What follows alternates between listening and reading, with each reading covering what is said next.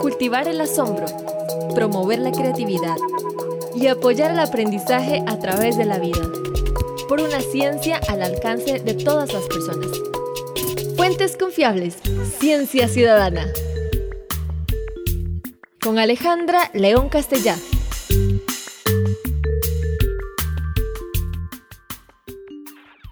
Hola, soy productora de jabones artesanales.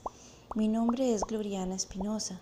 Los ingredientes principales que utilizo para hacer el jabón son aceites de origen vegetal, agua destilada e hidróxido de sodio. A partir de esta base, elaboro una amplia gama de jabones con distintos aceites esenciales y otros ingredientes en lo posible orgánicos, que les dan a cada uno propiedades particulares para el cuidado de la piel. Hola, soy Alejandra León de Cientec y hoy queremos hablar del jabón. Queremos hacerle una oda al jabón, a ese artículo de uso diario que valoramos poco hasta que nos falta en la casa y tenemos que salir en carrera a buscarlo. Y para hablar de este maravilloso elemento que nos mantiene con salud, vamos a hablar con Carla Gómez. Esta es una ingeniera que trabaja en la Universidad Latina, Latinoamericana de Ciencia y Tecnología, pero además es una colaboradora de Cientec en traducción de experimentos y en ejecución de programas como el Congreso de Ciencias Trabaja también para un programa que se llama Engineering for Kids Costa Rica, que es un programa para, para promover la ingeniería o la ingeniosidad entre pequeños en el país y bienvenida Carla. Gracias Alejandra. Realmente para mí es un honor estar acá y formar parte de esta iniciativa. Muchas gracias como siempre por la oportunidad y por la confianza. Empecemos, entremos en el tema porque Carla nos va a ayudar a hablar un poquito sobre qué hace el jabón ahora en estos momentos que estamos con la pandemia y con que hay que lavarse las manos y por qué el jabón es tan importante. ¿Nos podrías explicar, Carla, qué es lo que hace el jabón y por qué el jabón es uno de los elementos básicos para proteger nuestra salud? Claro, con todo gusto. Bueno, como usted mencionaba, sí, en el contexto actual que estamos viviendo con todo esto de la pandemia del coronavirus, algo que hemos aprendido, o más bien mejor dicho, estamos reaprendiendo, es la importancia que justamente tiene lavarnos las manos. Siempre nos han dicho, lávese las manos antes de comer, lávese las manos cada vez que toca dinero, que em, en distintas ocasiones siempre nos solicitan lavarnos las manos y tal vez no les damos la importancia que realmente tiene. Realmente es algo de siempre, indistintamente de si hay o no hay pandemia. En el caso del coronavirus, bueno, los jabones tienen una particularidad que es bastante interesante. No sé si probablemente lo he escuchado, que en química siempre decimos que lo semejante disuelve a lo semejante, ¿verdad? Esto quiere decir que si yo tengo dos sustancias o dos o más sustancias, entre más parecidas sean estas, va a ser más fácil que se mezclen entre sí. Un ejemplo típico es el agua con alcohol, ¿verdad? Podemos combinarlos y realmente pues es difícil ver los componentes, ¿verdad? No, no lo podemos separar de forma sencilla. Pero ¿qué sucede cuando nosotros intentamos mezclar, por ejemplo, agua con aceite? ¿Se mezcla sencillo? No, ¿verdad? Es bastante complicado porque el agua y el aceite a nivel químico son muy diferentes. Como le mencionaba, el jabón tiene una particularidad que es bastante característica y bastante interesante. Tiene como un comportamiento doble, podríamos decirlo así. Hay una sección de la molécula a la que vamos a llamar la cabeza, que es muy, muy afín al agua. En química, a esto lo llamamos que es un material hidrofílico, es decir, que le gusta o que le atrae el agua. La otra sección de la molécula, a la que vamos a llamar cola, es más bien por el contrario, es afín a las grasas y para nada es afín con el agua. Es más, la repele completamente. Y por eso le llamamos hidrofóbica, si lo vemos desde el punto de vista del agua, ¿verdad? Le tiene como fobia o, repulsión al agua, pero podríamos llamarla también lipofílica, es decir, que es más bien afín, que le gusta interactuar con las grasas. Entonces, esta estructura precisamente es lo que nos explica por qué el jabón es un agente de limpieza tan bueno, porque cuando entra en contacto con una grasa o con un aceite, la sección hidrofóbica, es decir, la cola, que es afín a las grasas, descompone estas moléculas de grasa en secciones más pequeñas y las atrapa en unas cápsulas esféricas a las que denominamos micelas, donde todo lo que es grasa y suciedad se va hacia el centro y se mantienen rodeadas por las cabezas, que son las secciones afines al agua, ¿verdad? Estas micelas se mantienen suspendidas como una emulsión y al enjuagarse llevan consigo todas las impurezas.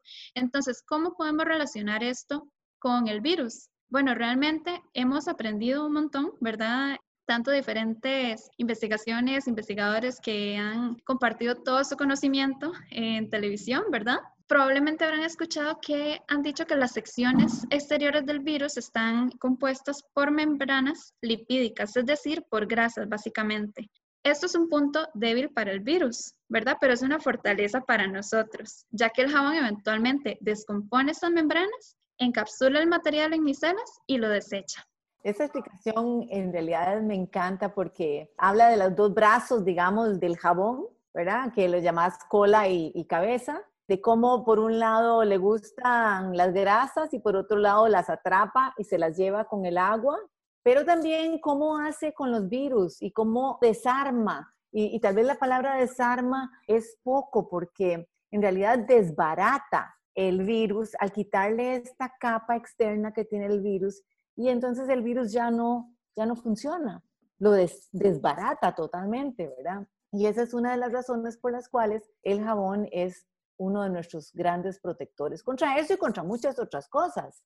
También he oído hablar de que se requiere un cierto tiempo para lavarse las manos y a veces en las carreras de la vida somos muy rápidas y nos lavamos las manos muy rápido, pero hay que lavarse las manos con más detenimiento y por un cierto tiempo para poder lograr este efecto, ¿no es cierto?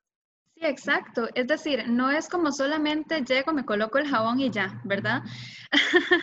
Básicamente sí, o sea, en muchos lugares nos recomiendan tratar de contar por lo menos eh, entre 20 y 40 segundos cuando nos estamos lavando las manos, ¿verdad? Usualmente la gente se pone como a comparar con canciones, entonces una canción que nos sirve, por ejemplo, es Feliz cumpleaños, ¿verdad? Entonces si uno canta Feliz cumpleaños unas dos o tres veces mientras se lava las manos, uno se asegura que realmente está mejor dicho, que el jabón realmente está haciendo lo que estamos buscando que haga, ¿verdad? Que es liberar nuestras manos de los gérmenes, de los virus, de las bacterias. Sí, bueno, me parece muy lindo, mis nietos hacen eso, cantan cumpleaños. Pero bueno, volvamos otra vez al jabón, lo que hace el jabón. Hay otro aspecto del jabón que me gusta mucho, que es el hecho de que disminuye la tensión superficial del agua. El agua tiene como una capa que genera externa que no permite hacer burbujas, precisamente. Y el jabón, al romper esta tensión superficial, permite que se generen burbujas y también permite que el agua penetre en huequitos más pequeños, porque la tensión superficial del agua a veces no le permite entrar en ciertos huequitos. Y de esa manera también el jabón apoya toda esta recogida, digamos, de partículas que después se van con el agua.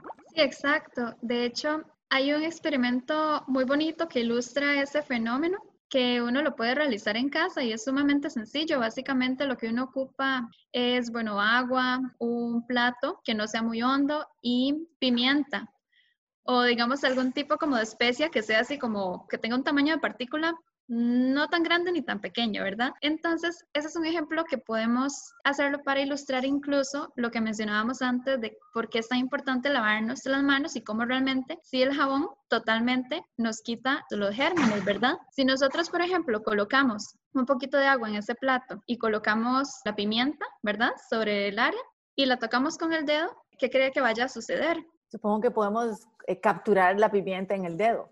Exacto. Se captura la pimienta en el dedo y eso representaría como los gérmenes que nosotros adquirimos cuando tocamos cualquier superficie. Ahora, ¿qué sucedería si, por ejemplo, antes de tocar esa pimienta nos ponemos una pequeña gotita de jabón en el dedo? ¿Qué cree que vaya a ocurrir? Ya lo he hecho, entonces yo sé lo que pasa, pero... ok, pero es un experimento muy bonito y es muy... Es muy lindo, porque todo huye. Exacto, exacto. Cuando yo me pongo la gotita de jabón y coloco el dedo ahí, yo voy a ver que inmediatamente todo se dispersa, ¿verdad? La pimienta o el material que estemos utilizando se dispersa. Entonces, eso es importante porque es ejemplo de la tensión superficial, de cómo el agua se lleva toda la pimienta, ¿verdad? Tratando de mantener las moléculas la tensión superficial que pierden cuando ingresa el jabón.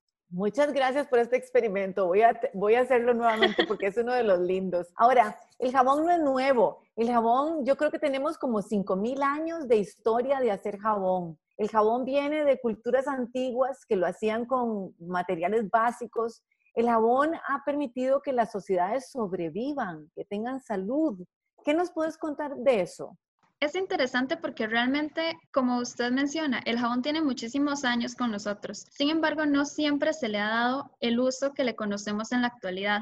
De hecho, hace un tiempo había leído que la primera evidencia concreta que se tenía de una sustancia similar al jabón databa del año 2800 antes de Cristo, imagínese, aproximadamente. Precisamente todas estas civilizaciones antiguas como los babilonios, los egipcios, griegos, romanos, fabricaban el jabón no necesariamente para utilizarlo para su higiene personal, sino que el uso original de este producto era para limpiar textiles, utensilios de cocina o incluso con propósitos medicinales. Ya conforme pasó el tiempo, pues se fueron optimizando los procesos, se diversificaron los materiales y demás, hasta que ya llegamos a las formulaciones y los productos que conocemos y que utilizamos hoy en día. Hola, mi nombre es Gloriana Rodríguez y les cuento que en este momento estoy haciendo una investigación sobre las mujeres parteras en el Pacífico Central costarricense, una investigación que está inscrita en el Instituto de Investigaciones Sociales de la Universidad de Costa Rica. Y en esta investigación, pues uno de los grandes descubrimientos para la partería y también para la enfermería obstétrica fue el lavado de manos, ¿verdad? Como uno de los elementos más relevantes para disminuir los casos de mortalidad infantil y de mortalidad materna. O sea que el lavado de manos fue un gran paso para que generaciones de generaciones de seres humanos pudieran seguir y continuar con su vida ¿verdad? Sin engrosar las filas de estas altas tasas que en 1900 y antes se tenían. Una de las cosas que me fascina de todo esto es que es química esa palabra satanizada ahora, ¿verdad? No, no tiene química, no, la gente le, se le para el pelo cuando hablamos de química y la química es importantísima. La química la hacemos en la casa, en la cocina, cuando se produce jabón se hace química y en realidad toda la química deberíamos más bien integrarla de una manera positiva a la vida.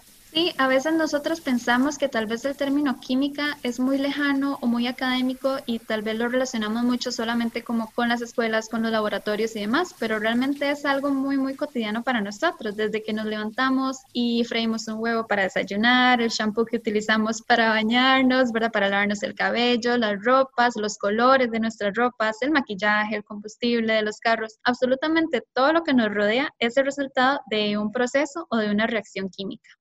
Y por eso me encanta hablar del jabón como uno de los elementos básicos para la salud.